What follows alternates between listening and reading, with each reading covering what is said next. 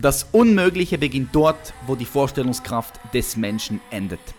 Herzlich willkommen bei The Champions Mindset. Mein Name ist Patrick Reiser.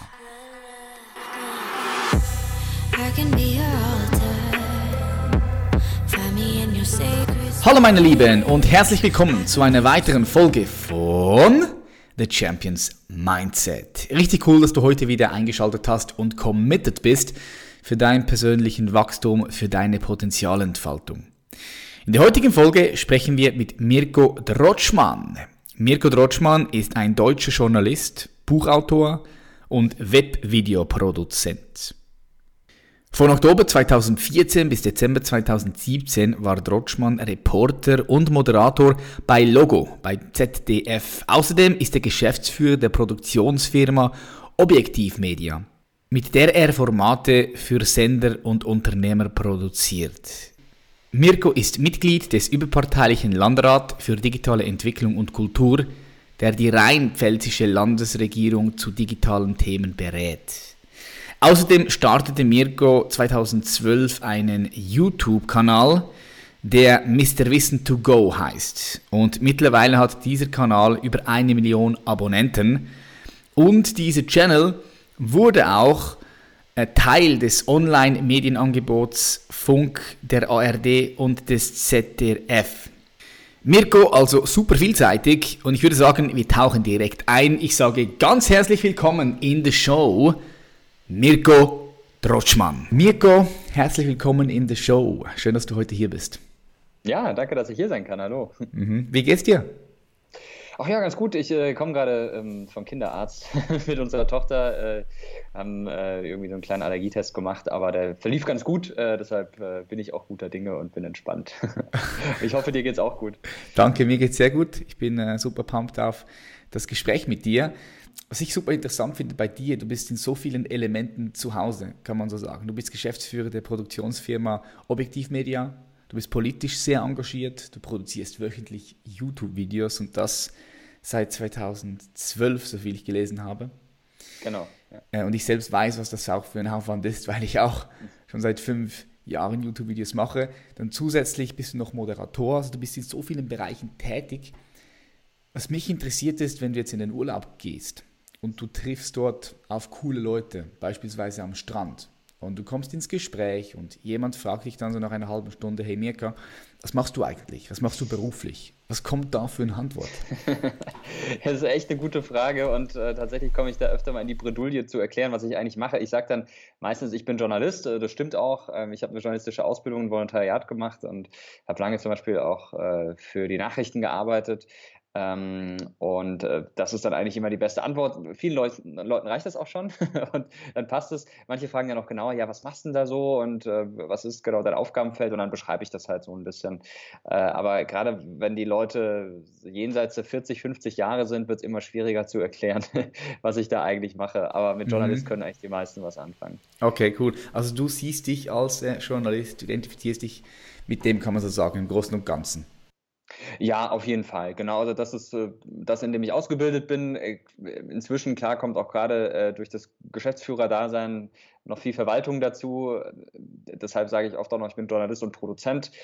aber unter Produzent können sich dann wieder viele nichts vorstellen. insofern ist, ist eigentlich das schon der, der gute Oberbegriff Journalist. Ja. Hm. Jetzt, was mich interessiert, wenn ich natürlich sehe, dass du so viele, so viele Dinge machst und auch sehr erfolgreich bist in dem, was du tust, Gibt es einen bestimmten Punkt in deinem Leben, wo du für dich erkannt hast, okay, da, da möchte ich gerne hin, das zieht mich an und ich bin bereit, ja, alles dafür zu tun, um, um in diese Richtung zu kommen, respektive um dieses Ziel zu erreichen. Gab es so einen bestimmten Punkt oder hat sich das irgendwie einfach so ergeben? Also ich glaube schon, dass man Ziele haben muss im Leben und dass man auf diese Ziele hinarbeiten muss, aber nicht zu krampfhaft. Und ich glaube, wenn man etwas wirklich will, dann schafft man es auch. Und manchmal ist der Weg halt nicht ganz gerade, sondern geht so ein paar Schlangenlinien. Und so war es bei mir. Ich wollte damals, als ich 14, 15 Jahre alt war, unbedingt Radiomoderator werden und habe dann zu Hause äh, ja, jahrelang meine eigene Radiosendung gemacht, die keiner gehört hat. Ich bin froh, dass es damals noch keine Livestreams gab. Ich habe das also nur für mich gemacht. Aber äh, jetzt nicht irgendwo veröffentlicht. Und ähm, das hat mir Spaß gemacht und hat mich vielleicht auch so ein bisschen trainiert sozusagen. Denn nach der Schule habe ich dann ein Praktikum beim Radio gemacht und durfte dann äh, tatsächlich auch im Radio moderieren äh, irgendwann äh, und bin dafür aber eben ein paar Umwege gegangen. Und so war es dann auch später immer wieder. Ich wollte auch mal im Fernsehen moderieren. Äh, bis es äh, soweit war, war ich aber lange Zeit als Redakteur im Fernsehen unterwegs und ich äh, glaube, man muss sich schon diese Ziele setzen. Man sollte aber nicht verzweifeln, wenn es jetzt nicht sofort nach ein, zwei Jahren klappt äh, und, und muss es immer als so eine Treppe sehen, auf der man Stufe für Stufe weiterkommt. Oh, wie kann ich mir das vorstellen? Wie war dein Weg bis, bis zum Journalist? Äh, ich habe äh, nach dem Abitur beim, beim Radio ein Praktikum gemacht und äh, habe dann einen Zivildienst gemacht. Das macht man ja in Deutschland oder hat man damals gemacht, bevor der Wehrdienst ausgesetzt wurde. Als Ersatz zum Wehrdienst in meinem Fall. Neun Monate war ich da in so einem äh, Heim für betreutes Wohnen und es war eine Nachtbereitschaft und tagsüber hatte ich Zeit und tagsüber war ich dann auch beim Radio. Die, die haben mich dann quasi übernommen als freier Mitarbeiter. Äh, das war ganz cool äh, und nach dem Zivildienst habe ich noch ein Jahr so beim Radio gearbeitet und erst dann studiert, Geschichte, Kulturwissenschaft und habe da parallel einfach weiter beim Radio gearbeitet. Also ich habe immer Dinge parallel gemacht. Äh, meine, meine akademische Ausbildung sozusagen habe ich gemacht, während ich gearbeitet habe. Und ähm, auch danach habe ich erstmal äh, parallel bei verschiedenen Arbeitgebern gearbeitet, beim Fernsehen und beim Radio. Und irgendwann kam dann noch das journalistische Volontariat obendrauf. Äh, das ging eineinhalb Jahre, äh, war in drei verschiedenen Medienbereichen, Fernsehen, äh, Hörfunk und Internet, an ganz vielen verschiedenen Standorten in Südwestdeutschland. Äh, da war ich in Regionalstudios, war in investigativen Redaktionen, aber auch in Regionalredaktionen und ähm, habe da sehr, sehr vielfältig gearbeitet, was auch Spaß gemacht hat.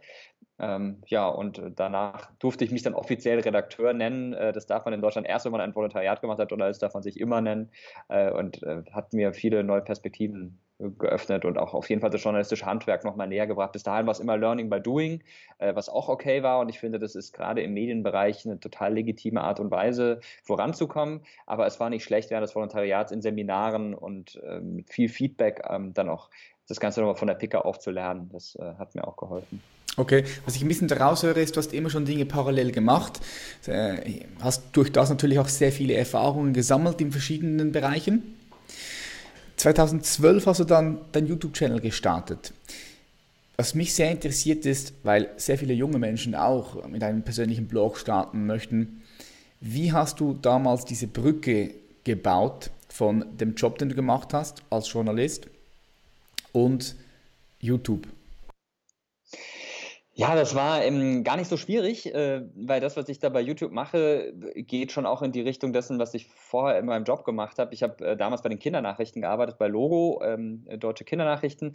Und ich dachte mir, eigentlich wäre es cool, das, was bei Logo passiert, auch äh, für etwas ältere äh, junge Leute zu machen. Äh, und ähm, habe dann einfach das, was ich gelernt hatte in meinem Job, äh, dann auch auf YouTube angewandt. Das ist auch nicht so, manchmal wird es so dargestellt, ja, ich bin halt der YouTuber, der jetzt inzwischen auch Journalist ist. Nee, es ist eher andersrum. Ja, ich war Journalist und habe dann irgendwann mit YouTube begonnen und da hatte mir auf jeden Fall ähm, mein, mein Job äh, total geholfen, auch das Ganze zu organisieren. Es gibt ja viele, die mit YouTube anfangen während der Schulzeit äh, und die noch nie im Berufsleben gesteckt haben. Und äh, wenn man mal gearbeitet hat, weißt du ja auch, dann ist man organisierter, weiß, wie Dinge ablaufen, ist vielleicht strukturierter äh, und das hat mir da definitiv geholfen, auch weil es natürlich ein sehr ähnliches Feld ist, ähm, in dem ich dann da unterwegs war.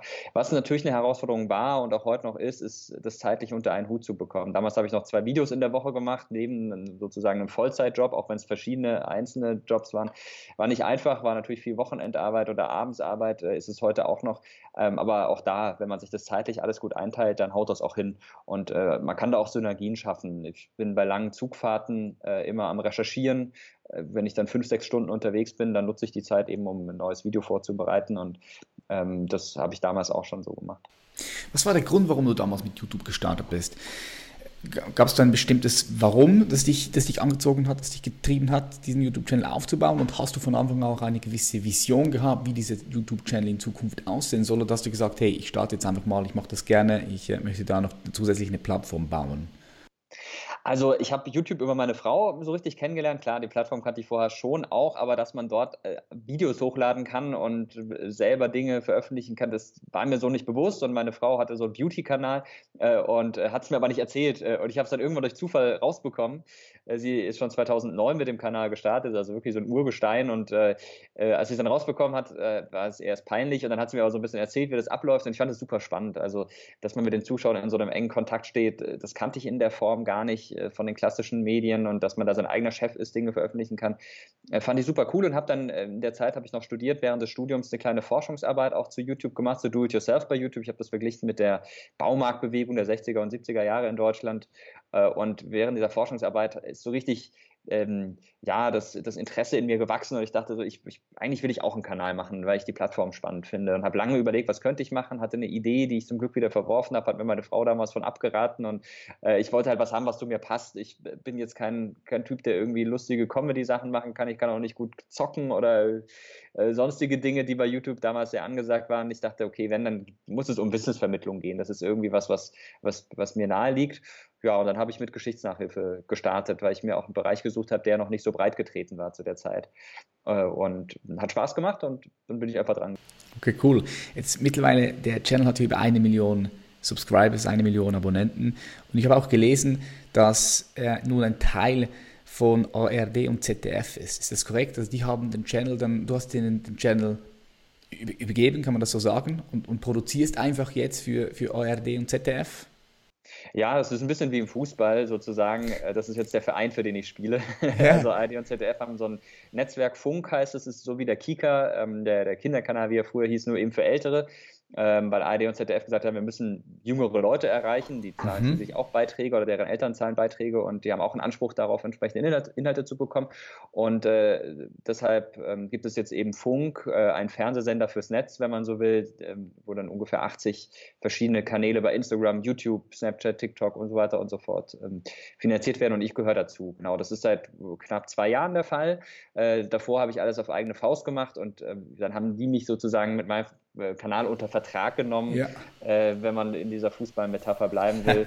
äh, und äh, zahlen mir ein monatliches Produktionsbudget, was mir sehr hilft. Vorher war der Kanal wirtschaftlich gesehen ein Fiasko. Also da hätte jeder Unternehmensberater gesagt, stell es sofort ein, weil äh, ich 30 bis 40 Stunden pro Woche da Arbeit reingesteckt habe und äh, auf die Arbeitsstunde runtergerechnet waren es vielleicht zwei Euro, die ich damit verdient habe oder drei, dann noch Steuernabzug, dann war es nicht mehr was wirklich was übrig geblieben.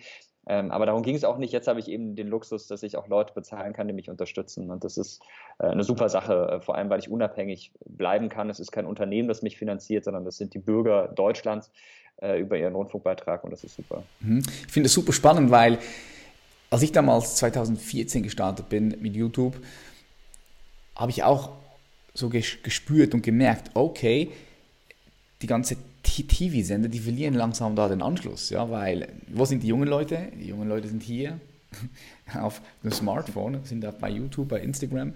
So, was passiert? Was sind die nächsten Schritte, die die Medien machen werden? Und darum finde ich es so spannend, dass sie auch jetzt Kooperationen eingehen mit, mit, mit, mit ganzen YouTube-Channels und die Leute dort unter Vertrag nehmen es ist auch so ein gemischtes Modell. Da gibt es also zwei Formen, nämlich zum einen, dass ähm, Kanäle neu gestartet werden von Funk ähm, und dann gibt es eben äh, diese Form, dass schon bestehende Kanäle unter das Dach von Funk schlüpfen. Und das sind vor allem Kanäle, die wirtschaftlich so nicht überleben könnten, äh, wenn es Funk nicht gäbe. Dazu gehört mein Kanal auch und das ist natürlich eine, eine tolle Sache, die mir äh, sehr hilft. Ähm, auch wenn es nicht nur ums Geld geht, aber klar, das spielt natürlich immer eine Rolle, wenn man da ähm, Arbeit reinsteckt. Was aber ganz wichtig ist, ist, der Kanal gehört quasi mir nach wie vor. Also wenn irgendwann Funk sagt, so, wir haben jetzt keinen Bock mehr auf dich, dann kann ich trotzdem weitermachen und äh, muss nicht von denen irgendwelche Rechte aufkaufen an dem Kanal, sondern äh, das geht dann wieder an mich über. Mhm. Ja, viele Leute unterschätzen, was für ein Zeitaufwand äh, diese Videos kosten. Ich meine, du musst, dich, du musst ja vorher erstmal die Themen die Themen haben. Muss man dir ausdenken, okay, welche Themen sind aktuell. Für das musst du immer up to date sein. Du musst wissen, was beschäftigt die Gesellschaft momentan gerade am meisten. So, was mich interessiert ist, erstens, wie bist du immer up to date? Wie, wie machst du das? Was, was konsumierst du? Woher kommen deine Quellen? Und äh, zweitens, wie entscheidest du, welches Thema jetzt als nächstes bei YouTube kommt? Ich habe das große Glück, dass meine Zuschauer total aktiv sind und mir ständig Themen vorschlagen. Ich muss eigentlich nie wirklich überlegen, was mache ich als nächstes. Ich gucke einfach in die Kommentare und dann nehme ich da was draus. 70 bis 80 Prozent der Themen auf meinem Kanal sind Zuschauervorschläge, deckt sich oft mit dem, was aktuell passiert. Da liegen die Themen ja auch auf der Straße. Und wenn jetzt zum Beispiel Schwierigkeiten zwischen Hongkong und China sind, dann schreiben mir auch viele Leute, was ist denn da los? Äh, kannst du da nicht mal ein Video drüber machen? Also das äh, hilft mir da auf jeden Fall sehr. Und so äh, komme ich da immer voran und selber up to date bleibe ich ja, das ist, glaube ich, auch so eine Journalistenkrankheit. Ähm, man, man, man kann gar nicht anders, als sich über die Weltlage zu informieren, wenn man als Journalist arbeitet. Ich höre sehr viel Radio, Wortradio, Deutschlandfunk ähm, oder die Infoprogramme in der ARD. Das ist immer ganz toll, weil man dann zum Beispiel morgens in der Dusche stehen kann und danach weiß, was jetzt für den Tag wichtig ist oder dass man irgendwie jetzt eine Zeitung noch aufschlagen musste. Äh, dann konsumiere ich natürlich viele Online-Medien, Nachrichtenagenturen äh, und vieles mehr, lese mir aber auch ähm, immer wieder Blogs durch. Ähm, wo natürlich immer die Frage ist, kann man jetzt den Informationen vertrauen oder nicht. Ähm, da geht es dann um Quellenanalyse. Äh, ähm, das gehört ja auch zum, zum, journalistischen Handwerk dazu. Und was jetzt für meine Arbeit auch sehr wichtig ist, sind zum Beispiel Expertinnen und Experten, Wissenschaftler zum Beispiel, die man mal anrufen kann, äh, wenn man bei einem komplizierten Thema nicht weiter weiß, dem man auch mal einen Text schicken kann, den man geschrieben hat, dass die dann nochmal drüber schauen. Ähm, und das hilft äh, sehr. Also da bin ich echt dankbar, dass es da so viele tolle Leute gibt, die einen da auch unterstützen bei der Arbeit. Mhm. Ja, ich denke, das ist eine, eine, große Herausforderung, dass du, dass du auch wirklich saubere Quellen hast und das dann eins zu eins weitergeben kannst. Weil ich weiß jetzt einfach, auch vor allem bei den jungen Leuten, haben Medien nicht, sind nicht mehr so vertrauenswürdig. Ja, gewisse Medien sind nicht mehr so vertrauenswürdig. So, ja, stimmt. Ähm, das ist natürlich auch ein bisschen ein Problem, wenn die Leute dann äh, irgendwelchen dubiosen Quellen im Internet mehr vertrauen als klassischen Medien. Äh, aber ich glaube, das dreht sich auch gerade wieder ein bisschen. Ähm, es gibt jetzt äh, eine Studie, die von der Körperstiftung veröffentlicht wurde, die sagt, dass junge Leute mehr Misstrauen in Online-Quellen ähm, haben, als es noch vor einigen Jahren der Fall war. Ähm, und es wird auch demnächst eine Jugendstudie geben, kann ich jetzt noch nichts Näheres zu sagen, aber äh, die wird auf ein ähnliches Ergebnis kommen. Ähm, also das zeigt mir, dass junge Leute ein immer größeres Bewusstsein haben, was man als vertrauenswürdig ansehen kann und was nicht. Planst du deine Videos drei, vier Monate voraus? Trotzdem müssen sie ja irgendwie noch aktuell sein. Wie, wie, wie, machst, wie, wie strukturierst du das? Weil ich kann mir das noch, noch als eine sehr große Herausforderung vorstellen, weil du ja doch aktuelle Themen bringen musst, aber doch irgendwie planen solltest, dich vorbereiten solltest, eine Struktur reinbringen solltest, weil du eben halt noch andere Dinge machst. Wie gehst du mit dem, mit dem um? ich bin immer entspannt und äh, nicht nur in Bezug auf Videos, sondern allgemein in Bezug auf mein Leben, wenn ich Dinge ein bisschen vorausgeplant habe, wenn ich äh, abschätzen kann, was ist, passiert in den nächsten Tagen. Ich muss mich auch immer sonntags abends hinsetzen, in meinen Kalender gucken und schauen, was steht die nächste Woche an, damit ich das einfach im Hinterkopf habe. Und so geht es mir auch bei meinen Videos. Ich habe immer ein, zwei Videos in petto oder meistens, äh, wenn ich jetzt nicht gerade im Urlaub war und dann äh, nicht wirklich was produzieren konnte, aber diese Videos, die sind relativ zeitlos und die könnte ich jederzeit veröffentlichen, wenn ich jetzt mal aus irgendwelchen Gründen keine neuen Videos machen kann. Äh, es ist aber auch so, dass die Videos immer mal wieder geschoben werden, weil was Aktuelles passiert. Ich hatte zum Beispiel ein Video gemacht über Xi, äh, Xi Jinping, den chinesischen Präsidenten. Das habe ich im Februar gemacht äh, und habe es erst diese Woche veröffentlicht, äh, weil immer wieder was Aktuelles passiert ist. Und dieses Video über Xi Jinping war relativ zeitlos. Deshalb dachte ich, okay, das kann ich aber noch äh, nach hinten schieben. Also es ist so eine Mischung. Ich habe immer diese Sicherheitsvariante, wenn alle Stricke reißen, ähm, aber versuche so aktuell wie möglich zu produzieren. Und ich weiß zum Beispiel immer noch nicht, was nächste Woche auf meinem Kanal online geht. Ich hätte was am Start, äh, ein zeitloses Thema, aber vielleicht passiert auch noch was Aktuelles und dann mache ich einfach dazu was. Hm. Also was du sicher für eine Fähigkeit mitbringen solltest, wenn du das tust, was du, was du machst, das ist die, Konsist die, die Konstanz. Ja, diese Konstanz. Ich sehe auch viele Leute, die beginnen mit, mit, mit Blogs und hören dann wieder auf, aber du bist seit 2012 konstant dran. Was würdest du sagen, welche Kombination von Fähigkeiten war bislang ausschlaggebend für deinen Erfolg? Ja, das ist, glaube ich, ein echt wichtiger Punkt, den du ansprichst, dieser lange Atem und die Geduld, die man haben muss. Ich kenne auch einige Leute, die haben bei YouTube Kanäle gestartet, ganz speziell einen äh, Kollege, der, der nach, glaube ich, drei Monaten 20.000 Abonnenten hatte was richtig gut war, aber er wollte, glaube ich, 100.000 haben. Dann hat er gesagt, okay, dann höre ich auf. Und das fand ich einfach schade, weil er war auf einem guten Weg und hätte einfach dranbleiben müssen, dann wäre es auch gut gelaufen. Und diese Geduld, die fehlt. Natürlich kann ich auch verstehen, äh, wenn man da wirtschaftlich denken muss und nach einem Jahr sieht, hm, ich kann es irgendwie nicht refinanzieren, dann höre ich ja wieder auf und, und stecke meine Energie in andere Dinge. Aber das ist wichtig, konstant dranbleiben, geduldig sein äh, und auf den richtigen Moment warten. Und dieser richtige Moment, den kann man natürlich auch ein bisschen herbeiführen, indem man äh, jetzt in meinem Fall sich anschaut, was sind denn gerade die wichtigen wichtigen Themen, was ist aktuell, was, was brennt den Leuten unter den Nägeln, was sollte man anpacken und dann darauf zu setzen und dazu was machen. Also so ein Gespür für die Interessen der Leute muss man haben. Wichtig ist natürlich auch ein Gespür für die richtige Aufbereitung der Inhalte, Titel, Thumbnail, äh, Beschreibungstext. Das ist bei YouTube ganz wichtig, sonst wird man da nicht wahrgenommen, gerade äh, mit dem sich immer verändernden Algorithmus. Und äh, klar, dann gehört natürlich, und das ist mit das Wichtigste, eine Begeisterungsfähigkeit äh, dazu. Man sollte das, was man macht, gerne machen. Äh, wenn ich jetzt äh, einfach die Videos machen würde, um jede Woche halt was hochzuladen, um, um ein paar Klicks zu bekommen, ich glaube, dann wird es nicht funktionieren. Äh, ich finde die Themen einfach selber spannend und, und will den Leuten das weitergeben. Und alle Leute, die ich kenne, die bei YouTube ähm, erfolgreich sind, die haben diese Begeisterung. Und ich finde, Begeisterung ist auch ganz wichtig. Und klar, in meinem Bereich geht es natürlich dann auch noch darum, dass man es äh, schafft, komplexe Inhalte äh, so zu reduzieren, äh, dass sie nicht falsch werden, aber dass sie verständlich sind und dass man da auch gerne dran bleibt, äh, dass eine gute Dramaturgie drin ist, ein Spannungsbogen und vieles mehr. Das sind dann die klassischen journalistischen Tugenden, die man da mitbringen sollte. Ja, kann ich dir nur äh, zustimmen. Auch diese Begeisterung ist so wichtig, weil ansonsten, wenn du diese Begeisterung nicht mitbringst, dann wirst du den langen Atem nicht haben und wirst früher oder später aufhören, wenn du es nur machst, weil du jetzt viele Klicks haben möchtest, weil du jetzt damit Geld verdienen möchtest.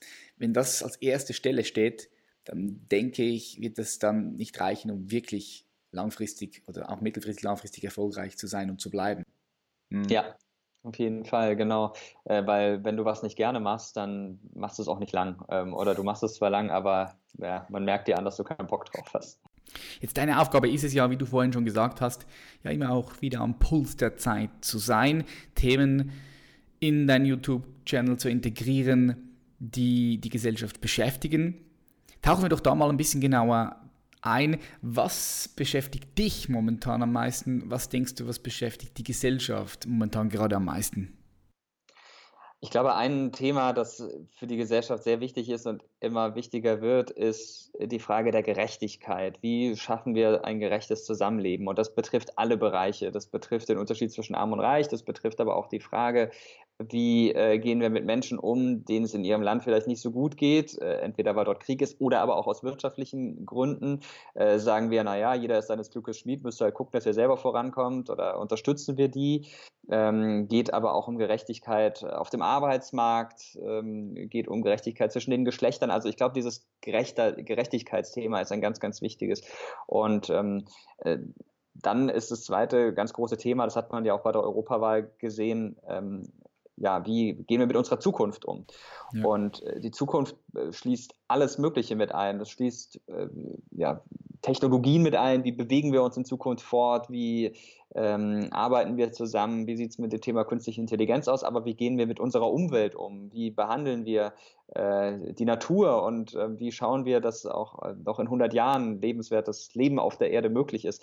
Ähm, ich glaube, das ist so die zweite ganz große Frage, ähm, die unsere Gesellschaft umtreibt in ganz vielen verschiedenen Bereichen und die auch für ganz kontroverse Diskussionen sorgt, weil es natürlich uns alle angeht und jeder eine Vorstellung hat und Vorstellungen da auch miteinander oft kollidieren und das dann zu Problemen führt. Mhm. Ja, ich sehe das auch so. Was ich aber jetzt beobachte, ist, dass vor, vor, vor zwei, drei Jahren waren diese Themen, die du jetzt angesprochen hast, noch nicht so auf der Tagesordnung, vor allem bei den konventionellen Medien. Also im Fernsehen hast du meistens nie was davon gesehen, auch in den, in den Zeitungen, in anderen Medien, Online-Medien Online hast du nie davon was gelesen. Jetzt mache ich immer mehr und mehr die, die Beobachtung, dass solche Themen eben auch in den Mainstream-Medien angekommen sind. Ist, würdest du da sagen, ja, das, das ist definitiv so, da gab es so einen Switch in, im letzten Jahr, letzten eineinhalb Jahren? Ja, durchaus. Es gibt ja auch immer so, so Trendthemen, äh, die dann breitgetreten werden. Klar, 2005 war es das Thema Flüchtlinge, was aber auch mit dem Thema Gerechtigkeit äh, zusammenhängt. Aber wenn man sich das ähm, äh, ganze Feld der, ähm, der, der, der Klima, ähm, des menschengemachten Klimawandels anschaut und der ähm, ja, der Beschäftigung damit, dann hängt das durchaus, glaube ich, auch mit der politischen Entwicklung zusammen, dass die Medien jetzt gemerkt haben nach der Europawahl, okay, oder auch durch Fridays for Future und vieles mehr, mhm. das ist was, was vor allem junge Leute umtreibt, da sollten wir drauf setzen. Ähm, das äh, mag schon so sein, ja, dass es da so ein bisschen ein Umdenken äh, gegeben hat. Und natürlich auch so, dass die Medienschaffenden, die meisten Journalisten aus einer bestimmten gesellschaftlichen Gruppierung kommen. Die äh, meisten haben studiert, haben ein ganz gutes Einkommen, wohnen eher in urbanen Räumen und haben dann mit äh, einigen Themen eben gar nichts am Hut und kriegen das gar nicht so mit. Und ich glaube, auch das äh, spielt eine, eine Rolle. Ja, interessant, was du da gesagt hast. Ich, ich sehe das, dass diese, dass diese Menschen, die ja, von Anfang an studiert haben, dann in diesen Journalismus reinkommen, denen fehlt es vielleicht an, an Weitsicht auch, ja, an, an, Erfahrungen, weil die vielleicht auch noch nicht so oft, ich sage auf der ganzen Welt unterwegs gewesen sind, selbst die Erfahrung gemacht haben, Ihnen fehlt vielleicht da diese, diese Vogelperspektive. Ja, das zum einen und zum anderen ist es auch so, dass in den Redaktionen halt äh, auch immer ein bestimmter Typus Mensch äh, verlangt wird, äh, schon seit vielen Jahren. Ähm, und, und das führt dann eben dazu, dass wir ähm, manche Gruppen da gar nicht vertreten haben. Also es ist auch so eine eigene Filterblase, in der man erlebt. Und ich nehme mich da auch gar nicht aus. Also das ist bei mir ähnlich. Ja, auch natürlich die meisten meiner Freunde haben studiert und äh, verdienen ganz gut und äh, kennen viele der Probleme und Ängste gar nicht, die andere Menschen haben. Und ich finde es immer wichtig, aus dieser Filterblase auch auszubrechen. Persönlich, aber auch Redaktionen sollten das machen. Man sollte mehr abgebrochene Lebensläufe, sogenannte abgebrochene Lebensläufe fördern. Ähm, man sollte Leute reinnehmen, die aus Ecken kommen, ähm, bei denen man vielleicht nach klassischen Gesichtspunkten sagen würde, die passen nicht so wirklich zum Journalismus, aber warum nicht? Ja? Also man sollte sich da definitiv öffnen ähm, und äh, sein Umfeld da auch generell weiten. Das betrifft jetzt Journalisten ganz speziell, weil sie ja für alle eigentlich berichten sollten, für alle da sein sollten, aber ähm, das betrifft auch jeden einzelnen Mensch. Also aus der Filterblase rauskommen, über den Tellerrand schauen, ist, glaube ich, immer ganz wichtig. Mhm. Was ist so deine Vision und dein Ziel? Wo siehst du die Rolle von dir als, als, als Person? Ähm, und auch die Rolle deines YouTube-Channels in den nächsten paar Jahren?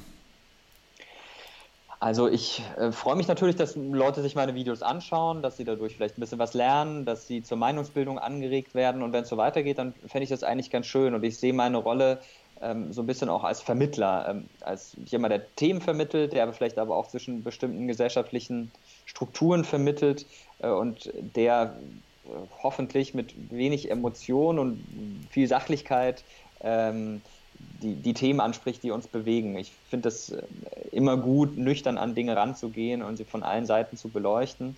Ähm, und da sehe ich so ein bisschen meine Rolle. Das ist eine kleine Rolle. Mein Kanal ist ja eher unbedeutend, was die gesellschaftliche Entwicklung angeht. Aber wenn ich so ein bisschen was dazu beitragen kann, dass Leute, die vielleicht ansonsten nicht miteinander reden, äh, aufeinander zugehen und diskutieren und das auf einer sachlichen Ebene, dann finde ich das super. Mhm. Unbedeutend würde ich jetzt nicht sagen, weil was ich beobachte, ist, dass Influencer immer mehr und mehr Einfluss auch im Bereich der Politik haben. Ich habe dieses Video nicht gesehen, aber ich habe nur gesehen, dass es viral gegangen ist. Da hat jemand ein Video gemacht über die CDU. Ich glaube, das hat 8 oder 9 Millionen Aufrufe und ist über YouTube hinaus wirklich auch in die normalen Medien gekommen, was ich äh, super geil finde. Dass jetzt auch äh, Social Media Influencer immer mehr Einfluss in diesem Bereich haben, weil es auch wichtig ist, dass man andere Meinungen hat, anstatt nur die der kommerziellen Medien und dass man sich da ein Bild machen kann. Wie siehst du den Wert von Social Media oder einzelnen Influencer, wenn es um den Bereich Politik geht in der Zukunft? Ich glaube, einen zunehmend größeren Wert. Und dieses Video von Rezo, was inzwischen übrigens 15 Millionen 15, Klicks hat, also okay. wirklich unglaublich viel, ähm, kann man natürlich kritisch sehen. Ich äh, habe da auch einige Punkte, bei denen ich sage, ui, das äh, ist schwierig. Aber was dieses Video geschafft hat, ist ein Bewusstsein zu erzeugen dafür, dass YouTube eine relevante Plattform ist, auch für äh, politische äh, Prozesse. Und da haben einige Politiker äh, ganz schön ähm, schauen müssen und äh, mir auch dann in verschiedenen Gesprächen, die ich seitdem mit Politikern hatte, immer wieder gesagt, wir haben das ehrlich gesagt bisher nicht so auf dem Schirm gehabt. Wir dachten, naja, da wird halt nur gezockt und geschminkt und sonst was, aber dass es da auch um Politik geht hm, und dass, äh, dass es da auch ja, durchaus die Möglichkeit gibt, ähm, Einfluss auf Leute zu nehmen ähm, und politische äh, Entscheidungen zu beeinflussen, das hätten wir so nicht gedacht. Und das freut mich erstmal, dass diese Erkenntnis da ist, dass YouTube eine relevante Plattform auch für politische Themen ist. Ähm, natürlich muss man es immer mit Vorsicht genießen. Äh, man sollte jetzt YouTube auch nicht als Mobilisierungsplattform oder als Propagandaplattform missbrauchen.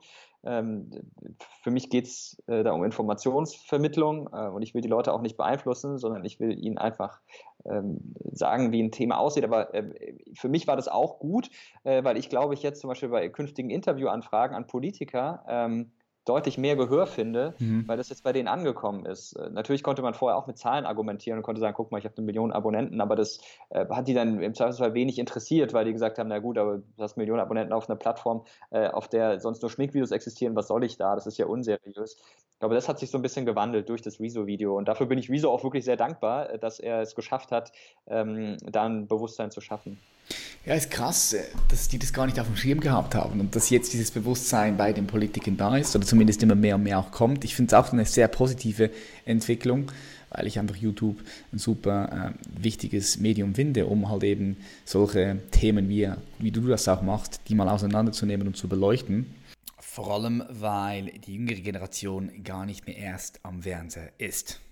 Genau, ja. und äh, deshalb ist es auch ganz wichtig, dass es auf YouTube Angebote gibt, die seriös sind, die mhm. journalistisch sauber arbeiten und die äh, nicht versuchen, andere zu manipulieren, Propaganda zu betreiben, sonst was, sondern die ganz nüchtern äh, darstellen, wie es eben ist. Und äh, da äh, finde ich, ist auch der Bedarf noch sehr groß. Da muss es noch mehr Angebote geben. Und äh, da sehe ich eigentlich die klassischen Medien alle in der Pflicht, sich, sich da ähm, ranzumachen und noch mehr Angebote zu schaffen.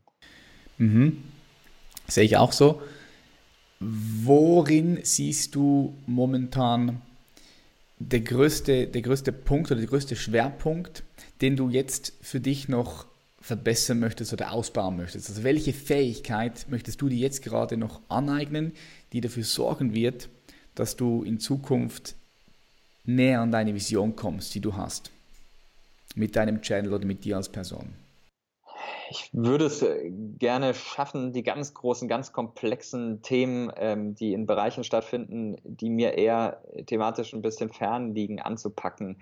Also wenn wir über dieses große Zukunftsthema sprechen, muss ich zugeben, dass ich was, ähm, ja, zum Beispiel Mobilität äh, oder ähm, ja auch Wirtschaft äh, doch noch viel Nachholbedarf habe. Ich kenne mich gut aus mit Geschichte, mit Politik grundsätzlich auch, aber sobald es dann so in Richtung Naturwissenschaften zum Beispiel geht, und das ist ja gerade, wenn es um die Zukunft geht, ein sehr wichtiger Bereich, Physik, Chemie, Biologie, äh, da wird es dann bei mir dunkel und ich hätte gern die Fähigkeit, mich da noch ein bisschen besser einzuarbeiten und einzulernen und äh, die Dinge zu verstehen. Also ich habe ein Problem damit, abstrakte, komplexe Themen zu begreifen. Ähm, ich war in Mathe früher nicht so gut, ich war in Physik nicht gut, in Chemie nicht gut äh, und die Fähigkeit, die hätte ich gerne, äh, mich da noch ein bisschen einzuarbeiten. Also ähm, ich kann mir eine komplizierte Rede äh, aus dem Reichstag von 1898 durchlesen und verstehe alles, was da drin steht, aber wenn ich mir die Funktionsbeschreibung einer Maschine anschaue, dann, dann wird es schwierig und da hätte ich gerne noch die Fähigkeit. Und das hat mit meinem Kanal weniger zu tun, aber es ist eine Fähigkeit, die ich auch gerne hätte. Ich würde gerne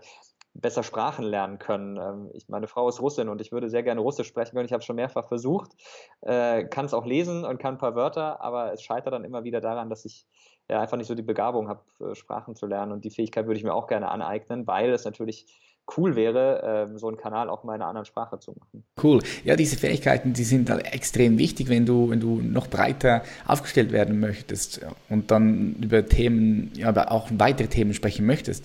Und dieses Wissen, was du dir eigentlich auch ständig aneignen musst, du musst ja über, über alles informiert sein. Viele Menschen unterschätzen das. Du musst ja nonstop dir wieder irgendwelches Wissen aneignen, sodass du auch dieses Wissen einfach äh, runterbrechen kannst und dann auf deinem YouTube-Channel wiedergeben kannst, sodass es die Menschen verstehen. Und das ist schon eine, eine große Challenge auch. Genau, du musst die Themen erstmal selber verstanden haben, bevor du sie an andere weitergeben kannst. Und wenn du selber dir nicht ganz sicher bist, was du da erzählst, dann wird es ein bisschen schwierig. Mhm. Was ich aber auch für mich herausgefunden habe, ist, dass wenn du Dinge lernst und du dann diese Dinge anderen Menschen weiterbringst oder weitergibst, jetzt durch YouTube oder auch in Coachings offline, dann verstehst du es nochmal viel besser und vor allem bleibt es dir dann auch viel stärker. Du kannst es besser behalten. Auf jeden Fall, ja, das ähm, stimmt. Und äh, das geht mir auch oft so, dass ich manche Themen, erst nachdem ich ein Video drüber gemacht habe und bei zwei Podiumsdiskussionen diesem Thema teilgenommen habe, so richtig begriffen habe und es dann verstanden habe, worum es da im Kern geht. Äh, und das finde ich dann auch ganz spannend, dass es immer so ein Prozess ist, der sich da entwickelt. Ja, Gibt es irgendwelche Menschen, die dich inspirieren, denen du folgst, sei es jetzt in der Politik oder sei es in der Wirtschaft? Gibt es Leute, mit denen du gerne mal essen gehen würdest? äh, da gibt es eine ganze Menge Menschen, nicht unbedingt nur Leute, die mich inspirieren, sondern auch Leute, mit denen ich einfach gerne mal sprechen würde, um ihre Sichtweisen kennenzulernen. Ganz vorne mit dabei Donald Trump, äh, Donald Trump und Wladimir Putin. Äh, werde ich wahrscheinlich nicht schaffen, die beiden zu treffen, aber das fände ich super spannend. Auch jemand wie Erdogan äh, wäre sehr interessant, äh, einfach mal äh, mit ihm zu diskutieren. Es, natürlich gibt es hier bestimmte Meinungen über ihn, entweder positive oder negative, aber ähm, ja, man lernt immer am meisten, wenn man mit den Leuten selbst spricht. Ähm, das finde ich spannend. Wenn es um inspirierende äh, Leute geht, muss ich sagen, ich hätte zum Beispiel gerne Willy Brandt kennengelernt, äh, jemand, der, glaube ich, eine politische Vision hatte, die in der Zeit, in der er sie dann auch äh, in die Praxis gebracht hat, genau richtig war. Äh, jetzt mal jenseits äh, seiner sonstigen politischen und persönlichen Beschaffenheiten, aber ich glaube, der hat da zum richtigen Zeitpunkt das Richtige gemacht. Ähm, ah ja, auch generell Leute aus der Vergangenheit, jemand wie Goethe, was für ein genialer Kopf, wenn man sich mal den Faust durchliest, was, was, ich meine, der, der war dann noch so jung, als er das geschrieben hat und das klingt so, als hätte er eine Lebenserfahrung eines 80-Jährigen, also auch ganz krass, Franz Kafka, was was für krasse Leute einfach. Ähm, leider kann man die heute nicht mehr treffen, weil sie schon tot sind. Äh, aber das sind so Leute, die mich auf jeden Fall inspiriert haben und ähm, auch immer noch inspirieren. Äh, und aus der Gegenwart, klar, es gibt im journalistischen Bereich äh, einige Leute, die ich sehr cool finde. Christian Sievers zum Beispiel, Moderator im Heute-Journal. Ich mag ihn sehr, äh, weil er die Themen äh, zwar mit der nötigen Seriosität angeht, aber immer wieder auch mit dem Augenzwinkern und ähm, den Ernst äh, beibehält, trotzdem äh, es schafft, unterhaltsam über, über wichtige Themen zu sprechen und auch eine sehr klare äh, Haltung und Struktur hat und äh, sich aber selbst nicht so wichtig dabei nimmt. Das finde ich ganz toll. Äh, super finde ich auch Michael von Vsauce, äh, der einen tollen YouTube-Kanal hat und es schafft, jedes Thema mit so einer Begeisterung rüberzubringen, dass man einfach nicht anders kann, als von der ersten bis zur letzten Minute zuzugucken. Äh, auch ein ganz toller Mensch. Also ich, da, da gibt es einige, könnt ihr jetzt noch weitermachen, aber das sind jetzt irgendwie nur Männer, stelle ich gerade fest. Ich, äh, gibt, äh, gibt tatsächlich auch viele Frauen. Ähm, die tolle Dinge erreicht haben. Marie Curie ist zum Beispiel eine, die sich in der Zeit in der Wissenschaft durchgesetzt hat, in der eigentlich Frauen gar keine Rolle gespielt haben und die dann tolle Forschung ähm, hervorgebracht hat, ohne die wir heute nicht dastehen würden, wo wir stehen. Übrigens, deren Tagebücher sind bis heute verschlossen, weil sie so krass verstrahlt sind, dass äh, jeder, der sie in die Hand nehmen würde, vermutlich äh, Schaden davon nehmen Was? würde. Äh, ja, weil sie ja sehr viel so im Atombereich geforscht hat. Ähm, also sie hat sich selber auch sozusagen geopfert äh, für uns äh, und für unsere Zukunft. Also ähm, ja, auch eine sehr inspirierende, coole Frau. Ja, du hast, du hast das angesprochen, dass es auch sehr viele interessante Menschen gibt, mit denen du sprechen würdest, die heute natürlich nicht mehr leben. Äh, was ich aber immer wieder cool finde, ist, dessen Bücher zu lesen.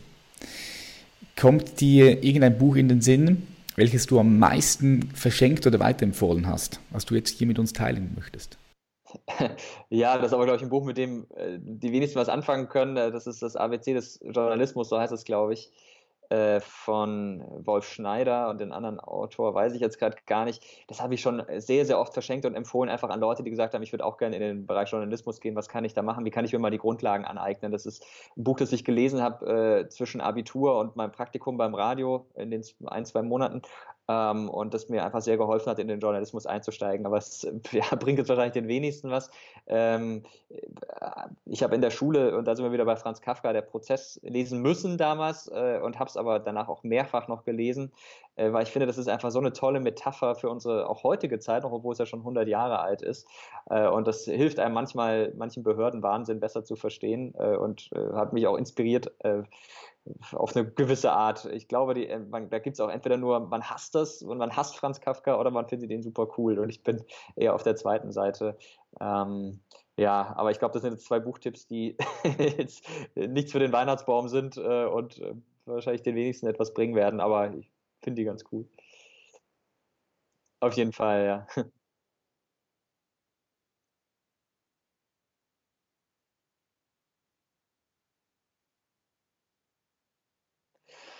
Ja, also durch unsere Tochter ist einfach eine ganz klare Routine in unseren Tag äh, gekommen, äh, was gut ist. Vorher äh, war jeder Tag irgendwie anders, ist heute auch noch klar, aber ähm, es ist einfach so, man macht morgens auf, bei sie ein meistens weg ähm, und da macht man sie erstmal fertig und so und ähm, Frühstück dann auch gemeinsam und so und das sind äh, ist einfach so ein klarer Tagesablauf, den ich inzwischen sehr wichtig finde, weil der Tag dadurch ein bisschen planbar ist äh, und äh, dann ist jeder Tag anders, mal bin ich unterwegs, mal sitze ich im Büro, mal ist es eine Mischung aus beidem, aber durch diesen strukturierten Einstieg in den Tag äh, ist für mich irgendwie alles dann ein bisschen klarer. Aber es ist jetzt nicht so, dass ich irgendwie sage, und ich beginne jeden Morgen um 10 mit Yoga und dann um 12, ähm, weiß ich nicht, äh, mache ich eine Meditation oder sonst was. Also das äh, ist definitiv nicht so. Ähm, ich muss auch sagen, ich bin sehr schlecht, was regelmäßiges Essen angeht. Manchmal esse ich ganz Tag nichts, sondern erst nachmittags um vier oder so. Das würde ich auch niemandem raten, das so zu machen.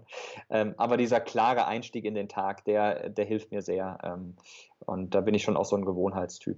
Ja, ich, ich finde es super, super wichtig. So, wenn du den Tag startest, so, so kommt auch der Tag und so schließt er sich auch ab. Ja.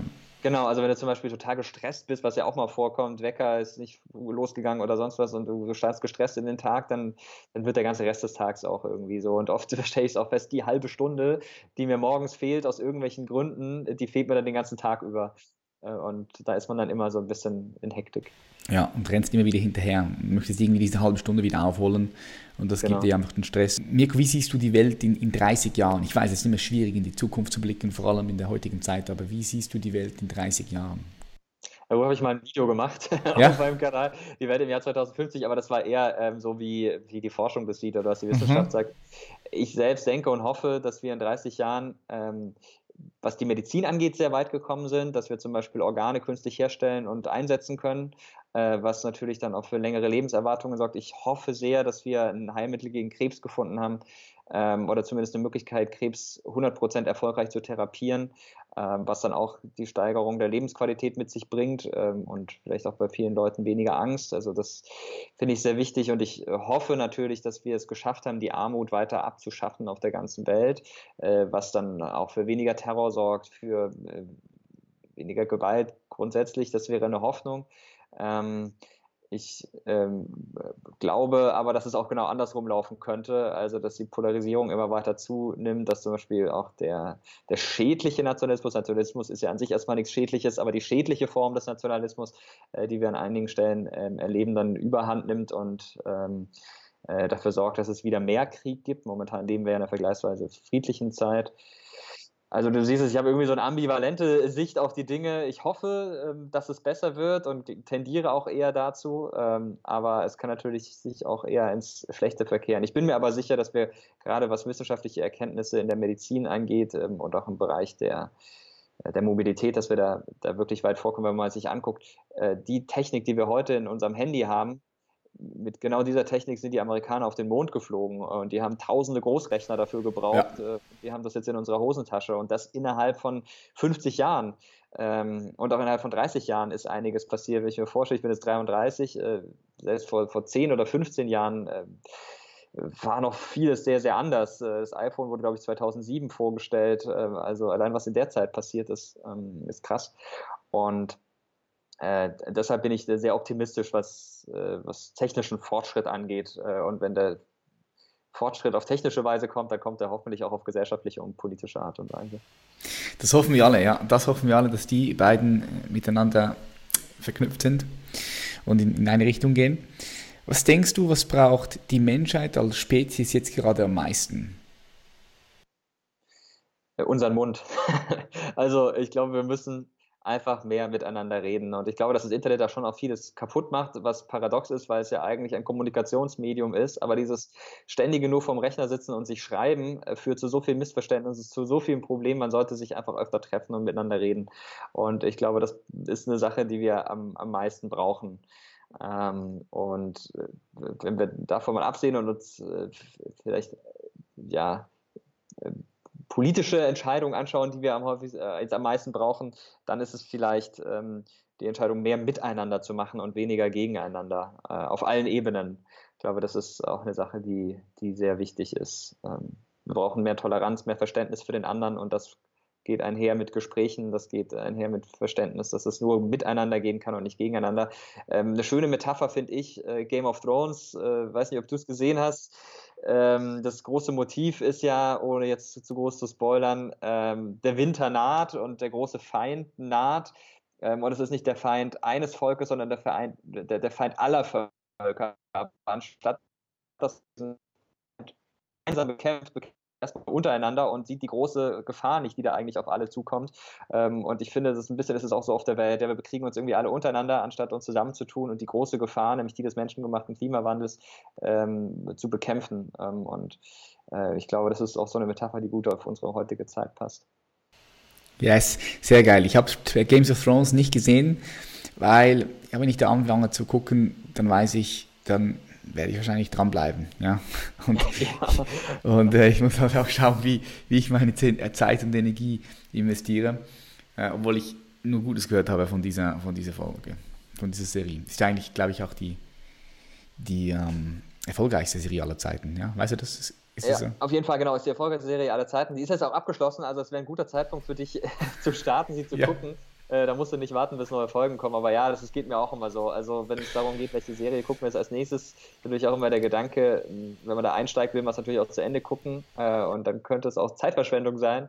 Äh, und dann guckt man immer ganz genau, was äh, wie sind die Kritiken und so. Was ich auch sehr empfehlen kann, übrigens, das ist, kostet dich auch nicht so viel Zeit, äh, ist die Serie Tschernobyl, hat nur fünf Folgen äh, und handelt von der Atomkatastrophe äh, damals 1986 und das ist also bei AMDB, dieser Filmseite, äh, die am besten bewerteste Serie, sogar noch vor Breaking Bad und anderen, völlig zu Recht. Ähm, also die schafft schon ein beklemmendes Gefühl, weil es halt wirklich passiert ist und, und schafft es auch so ein bisschen wieder einzueichen auf die wirklichen Probleme, die es gibt. Ähm, ist auch eine schöne Metapher generell, die Serie. Also kann ich sehr empfehlen. Es sind fünf sehr gut investierte Stunden oder ich, nee, ich glaube so mehr als fünf Stunden, vielleicht sieben oder acht, aber. Okay, sehr nice. Den Tipp nehmen wir hier mal mit. Äh, cool. Die letzte Frage, die ich auch allen Teilnehmerinnen und Teilnehmern hier auf dem Podcast stelle, folgende. Stell dir vor, du kannst ein Werbeplakat designen und dieses Werbeplakat ist überall zu sehen. Am Times Square, in Rio de Janeiro, in Berlin, hier in Zürich. Was klatschst du dort für eine Message drauf? Wenn du jetzt eine Message hast, du kannst ein Bild drauf, drauf äh, designen oder auch einen Text. Was kommt dorthin? Gute Frage. Puh, äh, das ist schwierig. Da muss ich jetzt was super Kluges sagen, weil das ist, wäre natürlich eine tolle Chance, sowas machen zu können und die sollte man nicht nutzlos verstreichen lassen. Also man könnte natürlich an diesen Gedanken anknüpfen, dass man miteinander reden soll. Dann würde dann vielleicht einfach nur Talk draufstehen, Talk-Ausrufezeichen, mehr nicht. Talk to each other, ja. Genau, oder Talk to each other. Ähm, ich glaube aber, wenn nur Talk drauf steht, dann fragen sich die Leute erstmal, hm, was, was, was kann das bedeuten? Machen sich Gedanken und fangen dann vielleicht direkt an, mit ihrem Nebenmann oder der Nebenfrau darüber zu sprechen und schon ist das Ziel erfüllt, äh, dieses Plakats. Äh, das finde ich eigentlich äh, ganz cool. Ähm, ja, ich glaube, das wäre, wäre eine Sache, die, die mir da einfallen äh, würde. Äh, ich überlege gerade, ob es noch was anderes gibt. Ja, es gibt natürlich auch so ganz tolle äh, Symbolbilder. Äh, ich weiß nicht, ob du das Bild kennst. Es ähm, ist schon viele Jahre her. Da gab es in den USA ähm, äh, zwei Demos, eine Demo von Rechtsradikalen und eine Demo von Gegendemonstranten. Rechtsradikal war damals Ku Klux Klan Leute und dann ist in dieser Gegendemonstranten-Demo einer aufgefallen, der dann zum Ku Klux Klan gehört hat und sich da irgendwie drunter gemischt hat. Und dann äh, wollten die Leute ihn umbringen und haben gesagt, ja, verprügelt ihn, haben dann ihre Schilder genommen und, und wollten ihn halt totprügeln. Und dann hat sich eine schwarze Frau auf ihn geworfen, um ihn zu schützen.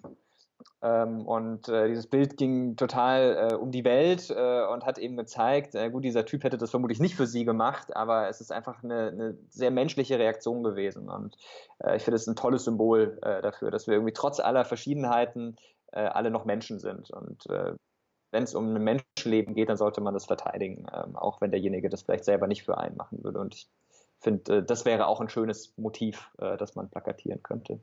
Ein sehr, sehr schönes Schlusswort. Ich würde sogar noch weitergehen.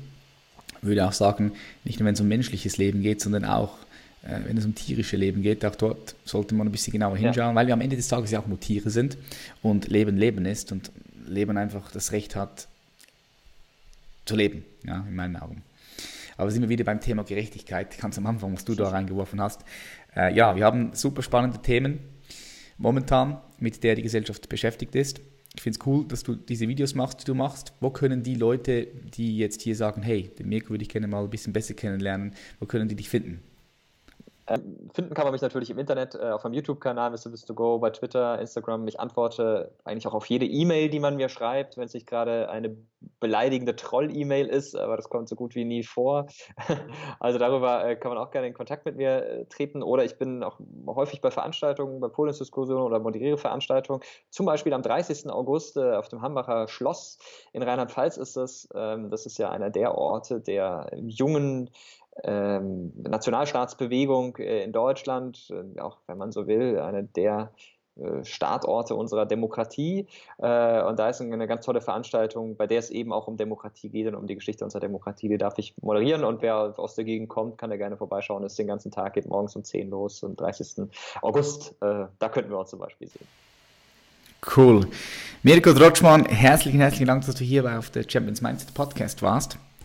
Ich wünsche dir auf deinem Lebensweg ganz viel Erfolg. Mach weiter so, gib Gas und ähm, ja, ich denke, wir sehen uns sich irgendwann mal. Man sieht sich immer mehrmals im Leben, denke ich. Ja, würde mich freuen. Danke ja. dir für die Einladung. Mach's gut. Bye, bye. Bis dann. Und das war's auch schon wieder mit einem weiteren spannenden Interview hier auf The Champions Mindset Podcast. Wenn dir diese Folge gefallen hat und du wieder Mehrwert daraus ziehen konntest, würde ich mich super freuen, wenn du diesem Podcast auf iTunes eine positive Bewertung schreibst, gibst. Wir haben schon über 1000 5-Sterne-Bewertungen. Richtig, richtig cool. Also eine starke Community hier im Background. Und ich sage ganz herzlichen Dank, dass du bis zum Schluss hier geblieben bist. Falls du mehr Content von mir konsumieren möchtest, dann lade ich dich ganz herzlich dazu ein, auf YouTube und Instagram unter Patrick Reiser am Start zu sein. Herzlichen Dank, dass es sich gibt. Herzlichen Dank, dass du immer hier committed bist und am Start bist. Wir sehen uns in der nächsten Folge. Peace.